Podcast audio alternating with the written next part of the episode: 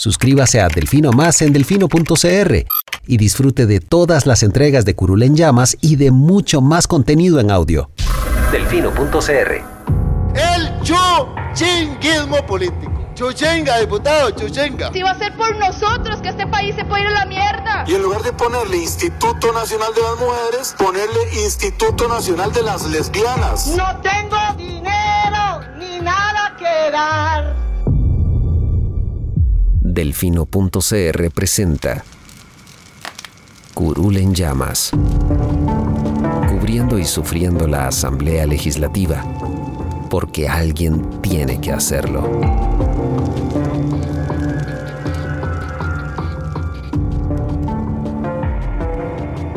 Hola queridos suscriptores de Delfino.cr, bienvenidos a un nuevo programa de Curul en Llamas, el podcast semanal donde les comentamos los temas más relevantes e irrelevantes de la Asamblea Legislativa.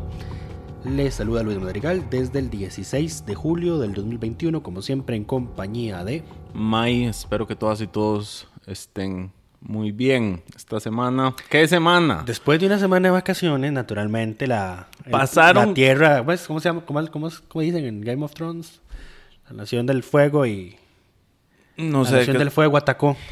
Pasaron dos semanas desde el último programa y por alguna extraña razón to- todo el gobierno, el Estado decidió ponerse de acuerdo para hacer un desastre. Entonces, en estas, vamos a hablar en la sesión, en el programa de hoy, en la sesión, ya creo que estoy en la asamblea, yo, ah, se, me, se me olvida.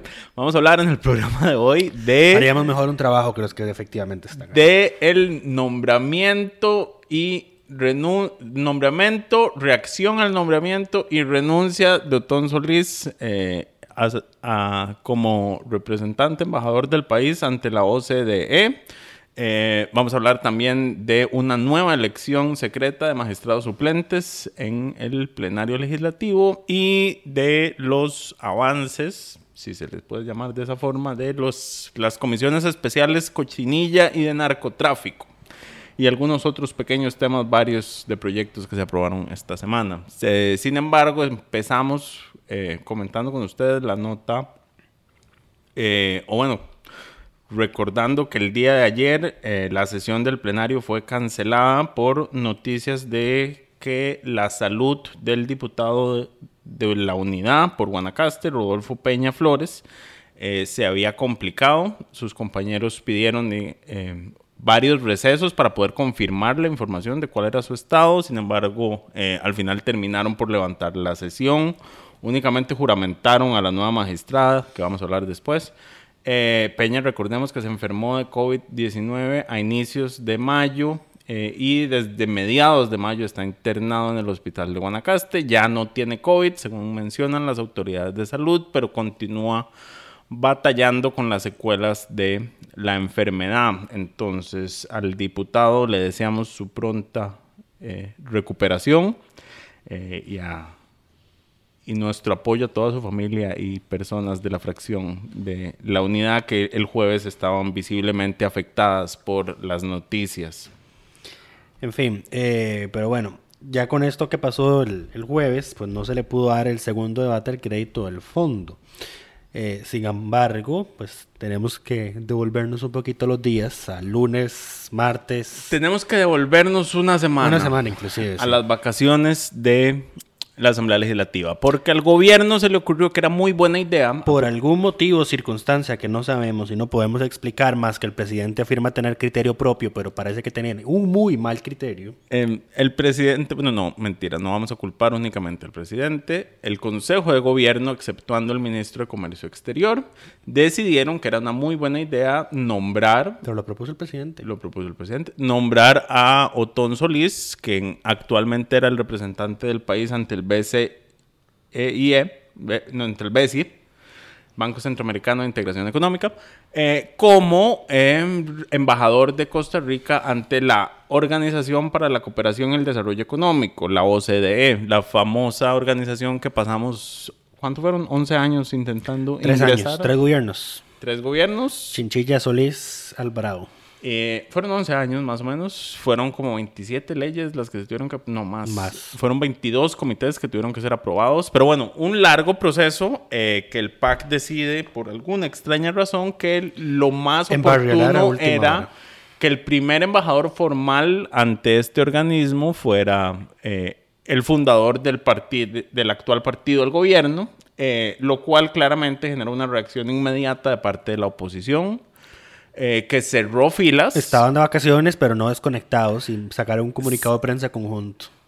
Es, eh, es- es interesante, pues sacan un comunicado de prensa todos, excepto el Frente Amplio, condenando el nombramiento. Que José María Villalta reaccionó como una semana después. Villalta se tomó las vacaciones en serio porque una semana después dijo, no, nosotros también estamos, el viernes me parece, o sea, todavía estaban de vacaciones, pero también se opuso, pero fue el viernes. Entonces yo estoy seguro que Villalta sí estaba de vacaciones de verdad, no como todos los demás que estaban al pie de cañón, listos para generarle controversia al gobierno. Pero bueno. Que no eh, dinamitara puentes, que ese no podía ser un nombramiento aceptable, que Otón Solís había puesto a la OCDE, etcétera, etcétera.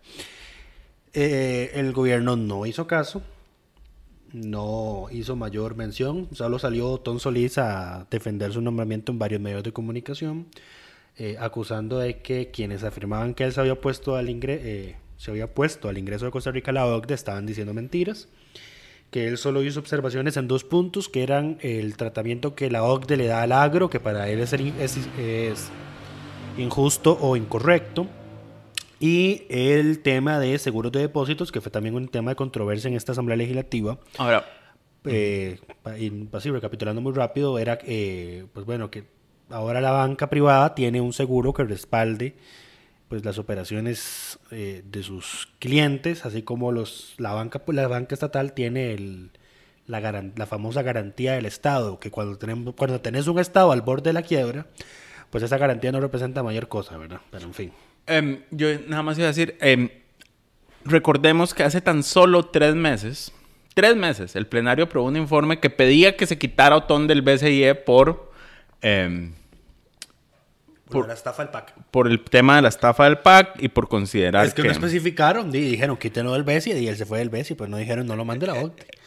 E- Exacto. mi, mi punto es, el- la animadversión de la oposición hacia Otón como Es figura evidente. es no es algo que el gobierno pueda decir. Es como, mira, no me esperé. No me esperé que esto fuera a generar Nunca eh, esperé esta esta reacción. reacción. No me esperé que la, la oposición estuviera ah, dispuesta a inmolarse con tal de que se echara para Mira, atrás. y, con, es, y es gracioso. Con, con es el nombramiento. Es gracioso porque creo que fue uno o dos días antes de que se anunciara a Otón como embajador de Costa Rica en la OCDE, que salió el, el- el rumor de que el MAE iba a ser candidato a diputado del PAC. Yo creo que hubiese sido mejor que el MAE lo- efectivamente les dijera renuncio porque me voy a postular como diputado del PAC para las otras elecciones a que lo pusieran en la OCDE. En fin. Exacto. Pero bueno, el punto es, eh, no, no duró una semana eh, su nombramiento porque él duró una semana, porque lo nombraron martes y renunció miércoles. Pero bueno, E- el lunes, Yo creo que ni lo juramentaron. no, no, Yo creo que ni alcanzaron a juramentarlo. no, porque creo que la renuncia era posterior, la renuncia era hasta el 19 de julio. Sí, ahí está. Em, el lunes regresó a la asamblea y eh, regresó violenta. Con los tacos de frente. Eh, mandaron al carajo el préstamo con el Fondo Monetario Internacional que tanto les había costado aprobar en primer debate. A ver, primero, durante el fin de semana, Liberación tuvo una encerrona con su candidato presidencial, José María Figueres, en un hotel capitalino. eh, y allá acordaron que no se iban a dar los votos para el crédito del Fondo Monetario. Eso parece que se le olvidó a la jefa del PLN, porque después de que renunció Ton salió a decir, nosotros en Liberación nunca comprometimos, ¿cómo es? Nunca condicionamos los votos para el FMI a cambio de que Ton se fuera. Ah, no, jodas. Sí, sí, Jodas, o sea, em, por favor. Eh, Doña María José está muy joven para tener memoria a corto plazo. Por favor. Vamos, Seamos em, serios. Vamos por partes, eh, porque ciertamente esta semana hay que re- repartir, repartir muchas responsabilidades. Pero bueno, entonces el lunes que regresan, mandan al carajo, lo quitan de la agenda ese y otros proyectos, dejan nada más una serie de proyectos Chayote. de su interés propio y de segunda categoría, digamos, de, de muy- segundo nivel. Es muy gracioso porque dijeron, bueno, como el Ejecutivo no sabe priorizar en un nombramiento, nosotros vamos a priorizar en la agenda. Eh, ¿Y qué es priorizar para la oposición por lo visto? Pues aprobar donaciones de terrenos Eh, sí, Súper efectivo para la reactivación económica. Qué brutos, el, bárbaros. el- el- el problema también, yo lo entiendo, es que la oposición es como, bueno, vamos a priorizar nosotros, pero la priorización solo la podemos hacer dentro de lo que el gobierno ya convocó. Y sí, pues les convocó casi toda la agenda. Todo lo que, todo lo que han pedido está convocado. Pero bueno. Menos el proyecto de medicamentos de Walter Muñoz, que nunca lo convocó. Nunca lo han convocado, ni nunca lo van a convocar, yo Porque creo. no- Pero bueno, No se lo merece, pero el tema es que no debería tomarse como una vendetta contra él, dado que los que salimos perjudicados somos, Somos todos, todos los, los demás. consumidores. sí. em, pero A bueno. ver, el gobierno le está aplicando una oposición al gobierno con el tema de aguantes de los medicamentos, pero seguí. Ok, entonces, eh, bueno, se saca y queda evidentemente claro que no se va a votar FMI hasta que el nombramiento de Otón se eche para atrás. Eh, adicionalmente, deciden, bueno, aprueban una moción para solicitarle formalmente al gobierno que eche para atrás. eh, y ahorita vamos a entrar en los argumentos. Si esto fuera un partido, la oposición ganó por, ¿qué? Sí, 4-0, 5-0. No estaría seguro. A ver, lo sacaron dos días de agenda. Lo sacaron Con toda la semana. Con agenda. dos días. No, pero ya el jueves fue por una situación de fuerza mayor. Con dos días en los que tuvieron que aprobar la oposición una moción de textos, una, una moción de agenda de posposición sin el crédito del fondo, porque como están segundos debates, está dentro de los primeros. O sea, tenían que necesariamente aprobar esa moción para sacarlo. Eh, o sea, tuvieron que forzar a sus diputados a ir a la sesión, porque naturalmente el PAC no les iba a votar la moción de posposición sin el FMI, como efectivamente pasó. Entonces, eh, sí, esto fue un pulso entre a ver quién la tenía más grande, parecer. Pues sí, el punto. El tema es que no hay ya- proporcionalidad. Ya me quitaste el hilo y ya no sé qué estaba diciendo. De que estabas, estabas hablando de lo que hicieron.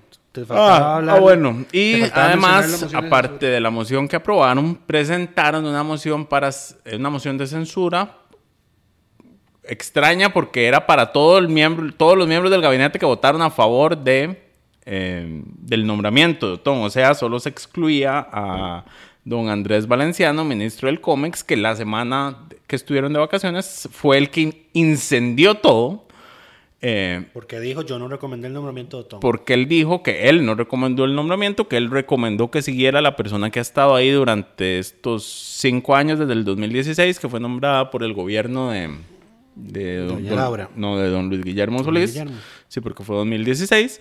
Eh, y bueno, ¿por qué digo que don, Da- don An- Andrés Valenciano es el que incendia todo? Porque es el que le da argumentos a la oposición para salirse con, una, digamos, con una de las salidas más bajas que les he visto en tiempos recientes. Es decir, que el nombramiento del embajador era de Otón como embajador ante la OCDE era ilegal porque la ley de la OCDE cuando se aprobó decía que el nombramiento se hacía a instancias de COMEX por parte del Consejo de Gobierno.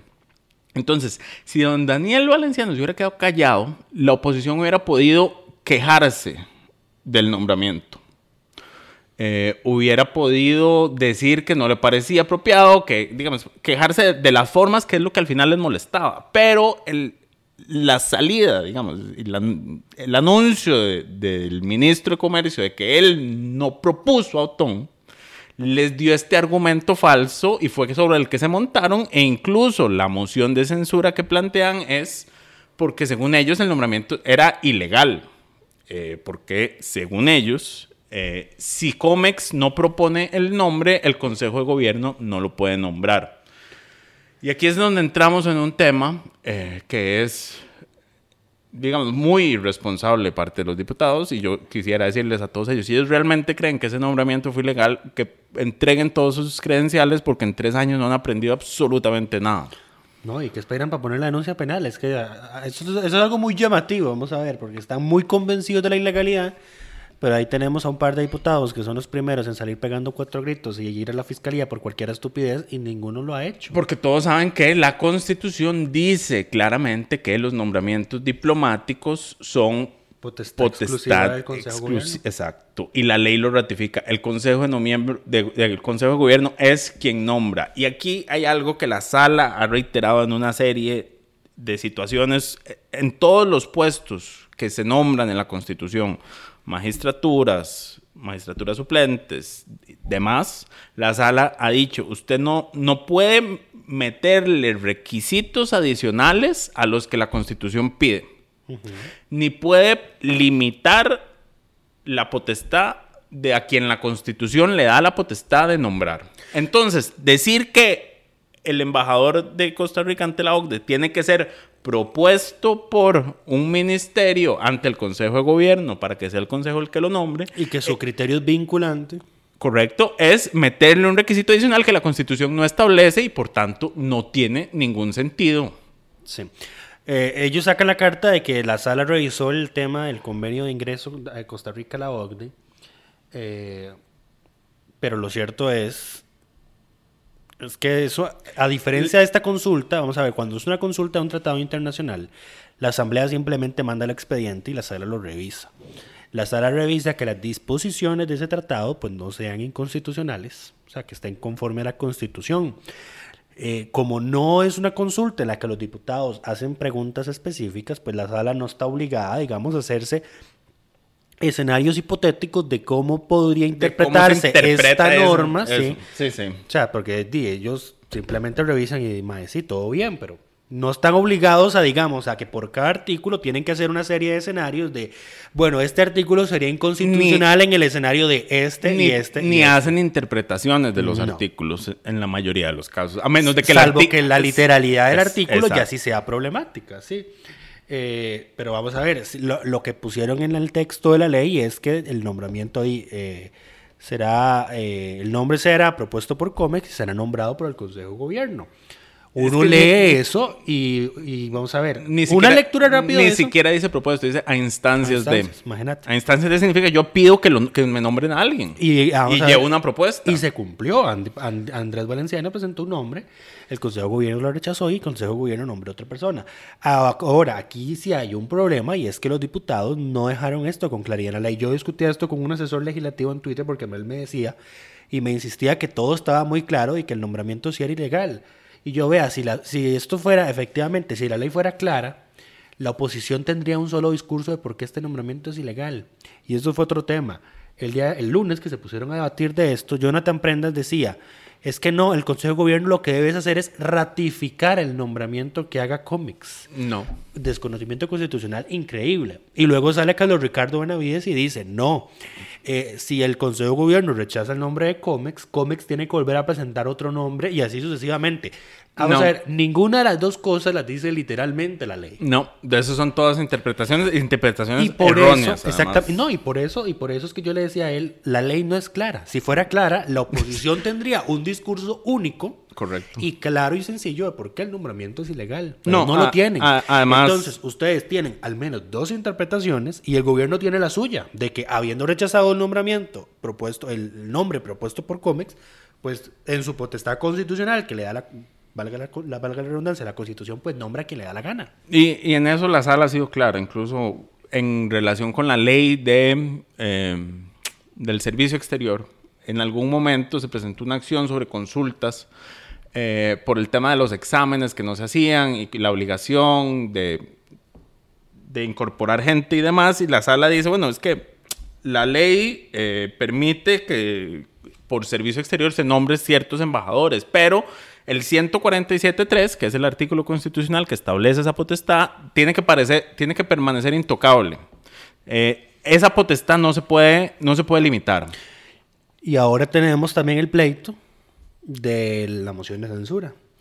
Porque resulta y acontece Ese es otro que la moción de censura dice que no procede la interpelación de los ministros en el plenario ni la censura eh, cuando se trata de asuntos diplomáticos o de eh, eh, conflictos Militares. militares. El El- curso, sí. Eh, Y volvemos a la reacción porque dice asuntos diplomáticos En curso. pendientes. Pendientes. Exacto. Entonces, si una vez, la pregunta es si cuando el nombramiento se hace y se ejecuta, no habían- sigue estando pendiente o no. No lo habían, no, no lo habían, no lo habían juramentado. hecho, no, no, no se había ejecutado, entonces yo diría que está, ese, ese- ese era un tema pendiente y la moción de censura no procedería en ese caso. Bueno, pero bueno, la moción de censura la plantea la mayoría de liberación, está contra todos los ministros que firmaron, que votaron a favor de, del nombramiento de Tom.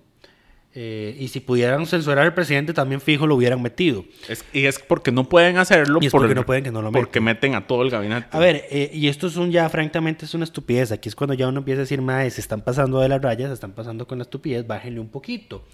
Eh, si esto, diga, seamos, pongámoslo en perspectiva, si tuviéramos un régimen semiparlamentario con un primer ministro, esta moción de censura y prácticamente Vota el gobierno. vota el gobierno Correcto. y tenemos que ir a elecciones. Correcto. O sea, a este nivel de estupidez. Y así que entonces, lamentablemente, Lo que pasa es- lo que pasa con es que- la calidad de políticos que tenemos en este país, con la calidad evidenciada, con el nivel de inmadurez política reflejada, no podemos migrar a un sistema semiparlamentario aquí. A ver, yo también creo que lo que pasa es que como la moción de censura no tiene consecuencias reales, se usa como amenaza más frecuentemente de lo que se debería. Y esta asamblea es- especialmente ha sido bastante irresponsable en el uso de las mociones de censura, de las amenazas. Yo creo que ninguna otra asamblea ha amenazado tanto con censura. Porque, a ver, aquí se amenazó al ministro de Educación por el Ah, tema del, del- suicidio, me parece. Sí.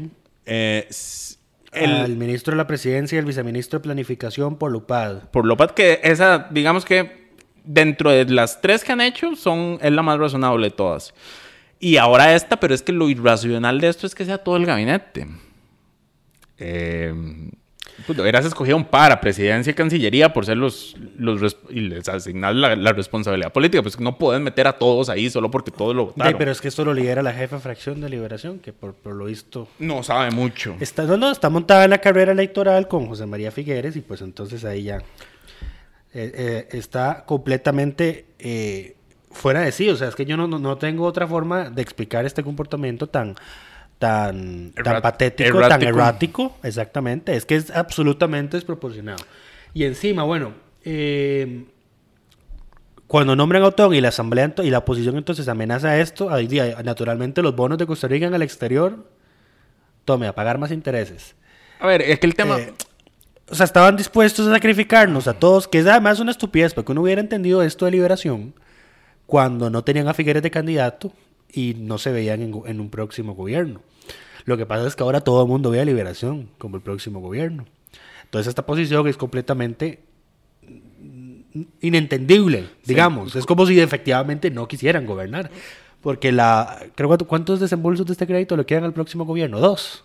Aquí dan uno por aprobarlo a- y ver, el otro por la siguiente meta. No, nada.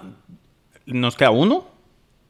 Y, y pare de contar. Todo lo demás lo va a El ver el próximo para gobierno. Imagínate. Yo creo que, o sea, este gobierno tendrá el, el- el general y el primer desembolso, nada más. primer desembolso y, y otros que lleguen por rebote, digamos, por haberse aprobado el préstamo, que se nos abra mejor financiamiento eh, de otras cosas. Ahora, a lo que yo iba es, em, ciertamente la oposición sobre reaccionó, pero no podemos dejar de mencionar que el gobierno no se ayuda. Eh, no se ayuda, uno, eh, porque el nombramiento fue una pésima idea. Eh, no entiendo cómo nadie los detuvo y cómo eh, el ministro de Comercio Exterior es el único que se opone en Consejo de Gobierno a esto. Dos, eh, el ministro de Comercio Exterior debió haber presentado su renuncia en el momento en que hizo público y abrió el escenario para este desastre político que fue eh, decir que él no nombró a Otón y abrirle la puerta a la oposición. eh, a ver, porque es un ministro de gobierno el que le da las herramientas a la oposición para que se monte sobre una mentira eh, para tratar de ilegal un nombramiento que no era ilegal, pero eh, a ver, sin, sin esa información, eh, toda esa línea argumentativa sobre la que se montaron y sobre la que intentaron escudarse, se les cae. Adicionalmente, el presidente no se ayuda con sus declaraciones porque cuando le preguntan, la respuesta que hace, como siempre, es sacar toda su arrogancia y su incapacidad eh, de reflexionar o de dimensionar lo que va a decir y dice, es que yo soy presidente para tener criterio. Y ahí es donde yo creo que termina de arder Roma. Sí, ahí me quedo viendo eh, eh, los colegas de la prensa que fueron a esa conferencia donde el presidente habló de ese tema. Porque le preguntaron varias veces sobre el tema de la OCDE y en todas las preguntas el maestro los bailó diciendo, es que yo tengo criterio propio. nadie le preguntó, pero bueno, porque ¿Y su criterio tiene- dónde está en cannabis? No, no, no, no, no, vamos a ver, no, no, ni siquiera, ni siquiera era, pero era sobre el mismo tema. Preguntarle, bueno, si usted tiene su criterio propio, ¿cuál es su criterio de por qué el actual representante de Costa Rica, la OCDE, no debe permanecer? O sea, ¿cuáles son las posiciones que tiene él que lo hacen incompatible con su visión, con su, con su criterio de lo que debe ser esa representación? Porque que usted no lo deje demuestra que hay algo que él está haciendo que no le gusta. Entonces, ¿dónde está esa divergencia? ¿Qué es lo que está haciendo este señor eh, Tobar hoy en la OCDE que no le gusta a usted, que está apartado de lo que usted considera lo que debería ser su representación y que decide nombrar a Otón? No, nadie le preguntó eso y en ningún momento le explicó. Él nada más dijo, tengo criterio propio. Tengo un criterio diferente de lo que debe ser esa representación, pero no dijo cómo, qué es lo que debe ser, cómo debe ser, Correcto. Ahora, qué es lo que los diferencia. Ahí está el detalle. hay, eh, digamos, el programa de Hablando Claro del día de ayer, jueves 15, eh, participó el exministro de Comercio Exterior, Alexander Mora. ¿No? ¿Cómo se llama? El, el El ministro de Comercio Exterior. Ajá, el anterior. Alexander Alexander. Mora, sí, pero ese era. Ese es de otro gobierno, ese es del gobierno pasado. Por eso, el, Sí. el anterior Alexander eh, participa él con Gustavo Araya y hacen un análisis, digamos, de lo que implica eh, eh, ante la OCDE el, el cambio y la transición de pasar de ser aspirante, que es lo que le ha tocado al, al señor Manuel Tobar, que es el que ha estado ahí, a ya ser un miembro pleno y las implicaciones políticas que eso también abre ah, para el país y las discusiones que puede tener en esos espacios, porque comercio exterior es solo una de las 22 mesas eh, que, que tiene la OCDE. Eh, entonces, claramente aquí no estamos hablando únicamente de comercio exterior, a pesar de que eh, por un pleito entre la oposición y el gobierno, en la ley quedara que el nombramiento se hace a instancias y que es una plaza de cómics. Esto hay que dejarlo claro. La representación que está allá es plaza cómics, no plaza eh, de cancillería. Eh, y eso es lo que dice la ley, porque hay gente que ha entendido que es que, que- que co- como está redactado significa que Comex tiene potestad absoluta sobre ese nombramiento, ignorando por completo todo el tema del Consejo de Gobierno y la representación diplomática. Ahora, lo que sí es cierto es que lo único que puede hacer el Consejo de Gobierno es nombrar al jefe de esa delegación diplomática. Ya hablamos suficiente eh, sobre la OCDE el tema de Otón. Sin embargo, te voy a decir que aquí no hay político en qué persinarse en este país, al parecer, porque ni el gobierno ni la oposición eh, parecieran dimensionar la situación en la que nos encontramos. Todos están dispuestos a, por su propia agenda o por sus propios motivos, dinamitar el país en caso de que sea necesario. Y así es- probar su punto. Así es muy difícil, digamos, eh, lograr acuerdos. Eh, pero bueno. Y luego, y luego se preguntan que por qué la gente no les vota. Exacto. Y que por qué tenemos 18 personas en una papeleta de candidatos presidenciales. Bendito país, en fin. Eh, temas breves y varios. No, pasamos al tema siguiente, que no es ni breve ni vario, es que la, la asamblea volvió. Tiene que ser breve y vario porque ya nos atrasamos mucho. La asamblea volvió a realizar una votación para elegir magistrados eh, suplentes de la sala tercera. A ver, esto lo mencionamos en el, la- en el episodio pasado porque también habían hecho nombramientos. Y eligieron cuatro, pero el tema aquí es, y a lo que quiero, digamos, en, en lo que me quiero concentrar en este, en este caso específico, es que, bueno, eligieron a la señora Rosa María Acon NG eh, con 41 votos a favor. ¿Cuál es el problema de este nombramiento? A ver, yo no tengo nada, no tengo no- absolutamente ninguna información acerca de esta señora. No tenemos. No, sí, no tenemos información como para hablar bien o mal de ella. Lo único que puedo decir es que la comisión de nombramientos, en su metodología autodefinida para este proceso, consideró que eh, la señora no contaba con los atestados necesarios para, pasar a una segunda ronda. pasar a la segunda ronda y que era justamente la entrevista con la comisión de nombramientos. Lo que yo quiero señalar es que la comisión de nombramientos tiene que dejarse de esas farsas, eh, Clausura en- metodologías. Clausura en la comisión de nombramientos. Sí. Eh, porque, ¿cuál es el problema? ¿Cómo, ¿Cómo es que la comisión de nombramientos dice, no, esta no tiene los atestados y después el plenario elige? Bueno, justamente porque la constitución dice que para ser nombrado magistrado suplente, lo, eh, aparte de los requisitos formales, lo que se requiere es que la corte la meta en la lista y la asamblea la elija. Con 38 votos como mínimo, eso es todo. Y no hay ningún otro requisito adicional que se pueda crear justamente porque la Constitución así lo define. Eh, y justamente por eso es que la comisión de nombramientos debería entrevistar a todos los nombres que le pasa la sala, eh, la sala, la, la corte para estos puestos suplentes, porque cualquiera de esos nombres puede resultar electos. Entonces, al final, ¿en qué quedamos? En que, bueno, no, no pasó pero la eligen y ni siquiera pudimos ver una entrevista donde los diputados la cuestionaran, Vea, ni la siquiera- consultaran. Ni siquiera había fotos de la señora en internet. A mí me costó encontrarla. O sea, yo creo que las únicas fotos que va a haber sobre, sobre ella van a ser Las de- de las de la juramentación. juramentación. Sí, sí. Eh, y, y bueno, entonces es que O sea, y, a- y además de un fantasma, porque, o sea, vi- vivimos en ficciones. Entonces la comisión de nombramientos vive en una ficción de que su metodología tiene algún valor real eh, y que va a influir sobre el plenario, pero la realidad es que el plenario hace lo no que influye quiere. ni en los sugieres. Exacto. La- la- sin demeritar a los señores sugieres. el plenario hace lo que quiere y lo que la constitución le permite hacer. Eh, y, y esto es claro, y es igual que el nombramiento de Otón. La bueno, Asamblea lo hace porque puede hacerlo. Los diputados hacen lo que, el- lo que ellos interpretan que pueden hacer. En la mayoría de los casos. Y mientras tanto, el otro punto que yo quería decir es que la votación volvió a ser secreta mientras la acción inconstitucional para eliminar constitucionalidad. la acción de inconstitucionalidad para eliminar estas votaciones secretas duerme el sueño de los justos en el escritorio de la magistrada Ana Mari Garro, electa por esta propia asamblea. Deberíamos recusarla. Mentira. Eh, bueno, pero tal vez podría no ser tan mentira. En fin, eh, Mentira, pero tal vez no. Pero si quieren, no, no si, si quieren, no es mentira. Eh, en fin. en fin, hay otro eh, también, hay, eh, hay tres, entiendo que hay tres acciones sobre voto secreto. Es Eh, probable. En las tres figuro yo como, como parte. O la, la más antigua, digamos, que está pendiente. Ya cumplió su, su No, vida es, promedio. es la, sí, es la- eso la presentó José María Villalta y es la potestad que tiene el presidente de una comisión de declarar la sesión Ah, secreta por pero eso es para otra de sesión. forma unilateral. Sí, sí. La segunda es en contra de la, del voto secreto en la elección de magistrados y la tercera es eh, contra el... Voto secreto en general, ¿no? No, la tercera es eh, contra la votación secreta que se hizo para ratificar miembros del Banco Central.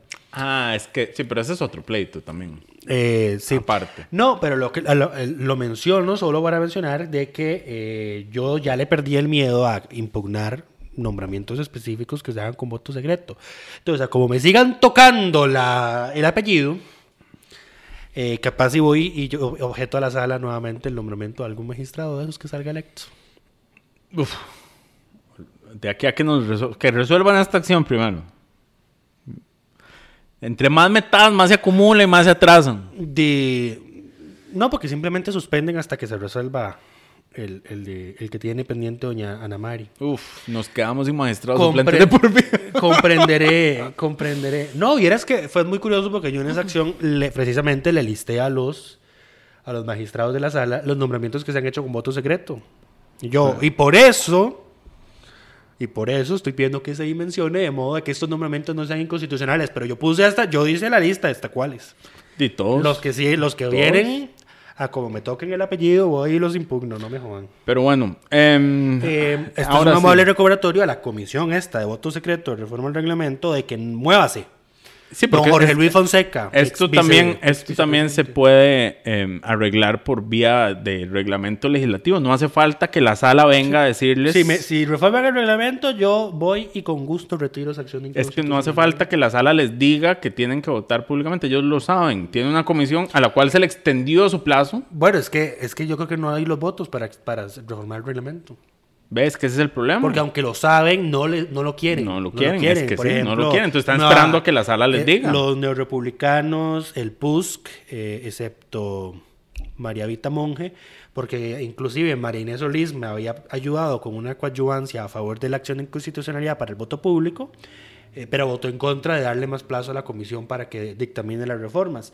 Eh, y don Jorge Luis Fonseca, yo no sé en qué carajo está pensando, qué carajo está haciendo, dónde están sus prioridades, porque él es el presidente de esta comisión de voto público y no la convoca a sesionar desde hace rato. Eh, De- hasta, hasta donde yo sé, no sé. No sé. No, no, no hay voluntad política para es cambiarlo, eso. entonces hay que esperar a que la sala resuelva con la fe de que resuelva. Eh, a favor de la transparencia en la gestión El pública es que, legislativa. está- el tema es que están durando tan mucho para algo muy sencillo que podría limitarse a como... Y lo peor de todo es que la sala dejó, dejó pasar el momento que fue cuando toda la sala, está- toda la corte plena estaba nombrada, porque ya tenemos de nuevo una, una vacante. La de William Bolinari. Correcto. Entonces, hu- hubo un momento en el cual, como por tres meses, la Corte Plena, por primera vez con siete años, estuvo completa con todos sus, sus no- nombramientos propietarios. En ese momento era cuando la sala podía decir, ok, no queda nada pendiente, votemos esto, eh, porque justamente no hay nada pendiente. Lo dejaron es ir. que, no, Lo dejaron ir y es- ahora- Es, decepcionante porque es muy sencillo. Vamos a ver, no es que yo, no es que le estemos diciendo a la sala lo que tiene que resolver. Es que cuando la sala resolvió nuestra primera acción sobre el voto secreto, Es que ya lo resolvieron. muy claro. lo Es que ya lo claro. resolvieron. O sea, esa, esa sentencia la redactó don, don Paul Rueda. Mira, ma, es tan sencillo como agarrar la resolución de Paul Rueda y decir, como la sala constitucional ya dijo en la sentencia tal, tal y tal, las elecciones y las votaciones deben ser públicas, salvo excepciones y salvo que lo apruebe, que sean secretas. Eh, dos tercios la- de los dos tercios de los presentes. Correcto. Por ende, este artículo, este artículo, esta resolución es inconstitucional. Es que ni siquiera es un artículo del reglamento. Es que es, es que es eso, sí. ni- Bueno, ni no. siquiera es un artículo del No, reglamento. sí, hay, un hay dos artículos del reglamento, una resolución, un acuerdo. Hay un acuerdo ahí. Hay un acuerdo. Interno. Ajá. Que es el que le da forma a este formato de elección. Hay, es que hay, vamos a ver, hay dos artículos en el reglamento que regulan nombramientos y ratificaciones y, lo dice, y los nombramientos dice que son secretos, pero no son para magistrados, porque es un artículo que refiere a nombramientos que se hacen con mayoría simple. Correcto. Y los, los magistrados se nombran con mayoría calificada de la Asamblea. Entonces esos otros artículos no aplican. Como no aplica en la Asamblea del 2000 y algo, se- 2001 o 2 o algo así, se sacó un acuerdo para regular el proceso de elección de nombramientos y ahí fue donde dispusieron que se hiciera con voto secreto. Eh, ese, ese es el acuerdo que se ha venido usando a lo largo de este tiempo. Entonces, yo impugné los dos artículos del reglamento y el acuerdo sobre elección de magistrados. Pero, de nuevo, eh, ya la sala había resuelto esto cuando, eh, cuando veían temas disciplinarios de diputados en sesión secreta, lo declaró inconstitucional. Cuando... El secretismo de la comisión El, aquella. del- de la Comisión de Honores, el legítimo de la Comisión de Honores, inconstitucional y se lo trajo abajo. Eh, No, y es que la sentencia de la sala es clara. El- el- el- la publicidad es la norma. Sí. El secretismo es la excepción y como excepción tienen que votarse con dos tercios. Eh, no se puede aplicar por norma eh, la privacidad de los actos legislativos. Y bueno, Lucho, ¿y por qué no impugnaste todo eso en la primera acción? Porque no hay que acaparar, No hay que ser buchón. No hay que ser Hubiera sido una buena idea. No, pero no, porque además imagínate y si no, si no lo, si por haberme pasado pidiendo tantas inconstitucionalidades, rechazan. La rechazan, sí. Correcto, Hay pero que ir bueno. pasito a pasito generando esa jurisprudencia. Si no contábamos con, con el atraso en esta, eh, en esta ocasión. además pero no bueno. tiene sentido, por Dios, ya están, ya están todos los magistrados de la sala constitucional, ¿no? Eh, ¿Ya la, sala, la sala está completa. Sí, la sala está correcto. completa. Pero bueno, eh, puntos varios pequeños. Eh, hubo sesión de dos, las dos comisiones investigadoras polémicas especiales que viven actualmente en la Asamblea Legislativa. Entiéndase, la Comisión Narcotráfico y la Comisión Cochinilla. La Comisión Cochinilla llegó el auditor de el CONAVI, quien dejó muy claro que todo lo que se ha conocido por este caso es algo, eh, digamos, que se viene dando desde hace varios años, que él ha denunciado en múltiples informes, que ha sido ignorado. eh, y bueno, que ahora lo que corresponde es ver, bueno, cómo se hace para que aparte de todo el proceso judicial que hay que tramitar eh, y que siga su curso, eh, para que las auditorías tengan un, peso, un mayor injerencia, digamos, o se les tome en serio o se les tome más en serio cuando alertan algún tipo de conductas eh, y situaciones anómalas. Yo le decía a Mike que manden todos los informes de las auditorías a la Asamblea Legislativa. Y entonces Y ahí a- ya tenés un algún- actor. Algún asesor, algún- también- algún asesor pondrán a leer todo para que advierta. No, o no pondrán a nadie, pero ya a tener esas 57 personas y ciento y pico de asesores eh, informados. Correcto. Adicionalmente, eh, la Comisión de Narcotráfico sesionó e entrevistó a todos los diputados y diputadas que recibieron visitas de los cuestionados, eh, los De acusados investigados por narco. investigados por narco, exacto. Eh, yo sé que esto parece distante, pero eso fue hace poquito que pasó. Eh, todos se trataron muy bien entre ellos. eh, todos llegaron a decir, como, no, yo no sabía. Pareció una conversación entre compas esa Eh, eso, eh, eso fue lo que fue. No hubo un verdadero interrogatorio a ninguno de los presentes. Hubo gente como, digamos, Soy la dijo, es que yo con esta persona no me reuní y dieron mi nombre y yo no sé quién la dejó entrar. Y aquí y, señaló algunos problemas de seguridad que tiene la asamblea, de la cual yo puedo, digamos, se puede, cualquiera que ha visitado la asamblea puede dar fe de que no hay un verdadero seguimiento de quién entra, vaya a donde dice que va. eh, y- y eso, eso no existe y ciertamente es un problema de seguridad. Eh, pero más allá de eso, no pasó mayor cosa. eh, no hubo un cuestionamiento real, digamos, a, la situación que se presentó con los diputados. Eduardo Cruxel dijo que él revisa los antecedentes de las personas buscando en su perfil de Facebook. Exacto, porque, Porque, todo el obviamente mundo- los narcos se el ponen trabaja en narcotraficante. Yo narcotráfico, exacto. Eh, adicionalmente, lo otro que sí pasó es que Luis Ramón Carranza, quien originó esta comisión con su moción, eh, se quejó de que la presidenta, doña Zoila, que fue una, justamente una de las que se entrevistó esta semana, esté convocando para cada 15 días, eh, porque dice que se le está dando largas y no se le está dando prioridad al tema. Como si esa comisión hubiera fuera a sacar algo. Pero bueno, eh, se agarraron en plenario, de hecho. Doña Zoila le dijo que era un misógino. Eh, que desde que le quitó, desde que lo nombraron a ella presidente de la comisión la ha estado atacando y que a ella el, el tema del narcotráfico le ha interesado desde siempre. Bueno, es que si no Zoila- ahora ahora, solo desde campaña. Un, un mensaje a Zoila, si le interesa tanto, pues debería por lo menos convocar una vez a la semana para que avance, aunque sea para salir de esto. Touché. Entonces, si le interesa tanto, que lo demuestre con hechos y no con discursos. Touché. Eh, Creo que con ese broche de oro podemos terminar este episodio. pero bueno, eh, sí, eh, como siempre, en el correo que reciben todos los suscriptores del Fino CR tendrán los proyectos más importantes aprobados y presentados durante esta semana. Y esperamos que todas y todos estén bien.